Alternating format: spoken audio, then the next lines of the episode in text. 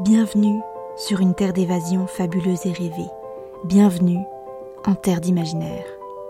Ici, vous posez le pied sur un territoire inconnu qui ne demande qu'à être exploré.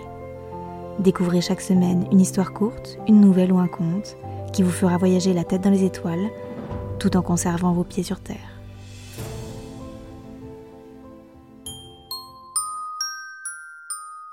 Découvrez aujourd'hui l'histoire de Bienvenue à Brume.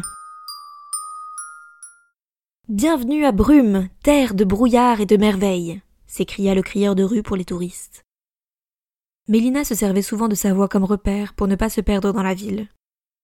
Le brouillard y était si épais qu'il était presque impossible de ne pas s'y perdre quatre à cinq fois minimum par jour. Elle n'avait jamais quitté Brume et venait souvent près du crieur afin d'essayer d'apercevoir les touristes qui, attirés par le côté mystérieux et brumeux de la ville, venaient la visiter et parfois s'y perdre. Un circuit particulier existait pour les visiteurs extérieurs, afin de leur garantir de pouvoir sortir de Brume sans y devenir fous. Par ailleurs, beaucoup pensaient que les habitants de Brume l'étaient, car ne pas voir à plus de quelques centimètres de son nez pouvait facilement jouer des tours à votre cerveau. Mélina y était habituée. Pourtant, elle rencontrait toujours des difficultés à trouver son chemin dans sa propre ville. En outre, sa vie, comme celle de nombreux brumeux, était très solitaire. Comment vouliez-vous rencontrer de nouvelles personnes si vous ne pouviez pas les voir? C'était notamment pour cela qu'elle s'approchait du crieur, pour tenter d'apercevoir les visiteurs extérieurs. Pourtant, il était rare qu'elle fasse de véritables rencontres. Les extérieurs la regardaient comme une bête de foire.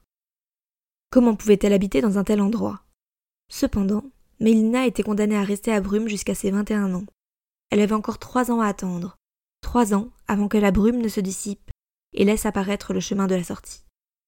Aussi fut-elle surprise lorsque le brouillard qui lui faisait face se fit de moins en moins épais. Elle se trouvait à quelques pas du crieur, mais le chemin qui se dessinait face à elle la menait ailleurs. Confuse et intriguée, elle décida de se laisser guider, et avança jusqu'à ce qu'elle tombe nez à nez avec un visiteur. Elle sut immédiatement qu'il s'agissait d'un touriste, car il n'était pas vêtu du traditionnel foulard des brumeux qui leur permettait d'affronter l'humidité ambiante au quotidien. Le touriste s'était arrêté net et fixé les yeux violets de Mélina, mis en valeur par le foulard kaki qui lui couvrait une partie de la tête. L'étranger était aussi surpris de la voir dans ce labyrinthe gris. On lui avait parlé maintes fois de brume, et il ne s'attendait pas le moins du monde à une aussi belle rencontre. Il ne s'attendait à aucune rencontre, à vrai dire, si ce n'est à celle de son nez contre un mur ou de son pied sur le coin d'une table.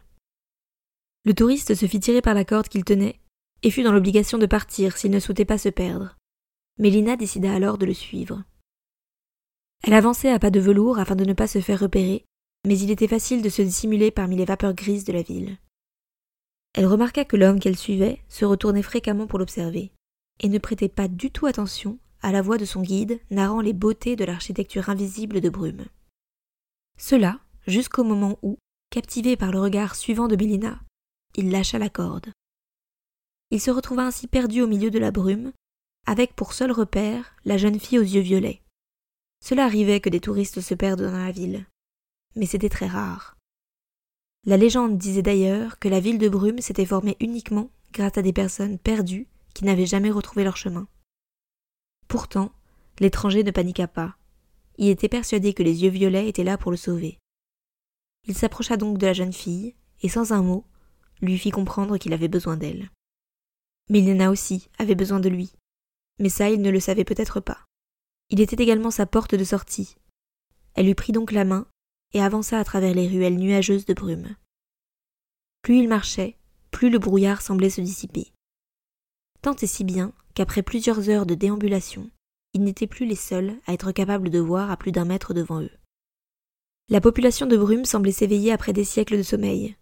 Cependant, personne ne savait quelle direction prendre soudain, l'étranger et Mélina arrivèrent devant une immense arche blanche.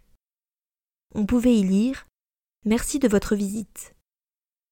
Les deux jeunes gens se regardèrent comme si quitter cet endroit signifiait se quitter l'un l'autre. Pourtant, les pieds de Mélina avancèrent mécaniquement vers la sortie de brume, prêts à en finir avec le brouillard qui avait terni sa vie jusqu'à présent.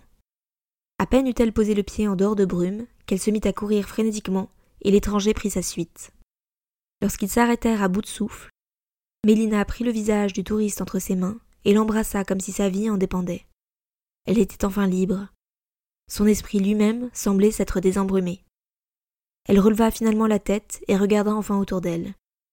Elle découvrit un monde si lumineux et clair qu'elle en fut aveuglée. Tant et si bien qu'elle ne parvint plus à ouvrir les yeux. L'étranger lui prit la main et approcha son visage du sien. Lorsqu'elle ouvrit à nouveau les yeux, elle le vit clairement, sans être gênée par la lumière. Elle savait à présent que peu importe où elle irait, c'était lui désormais, sa maison.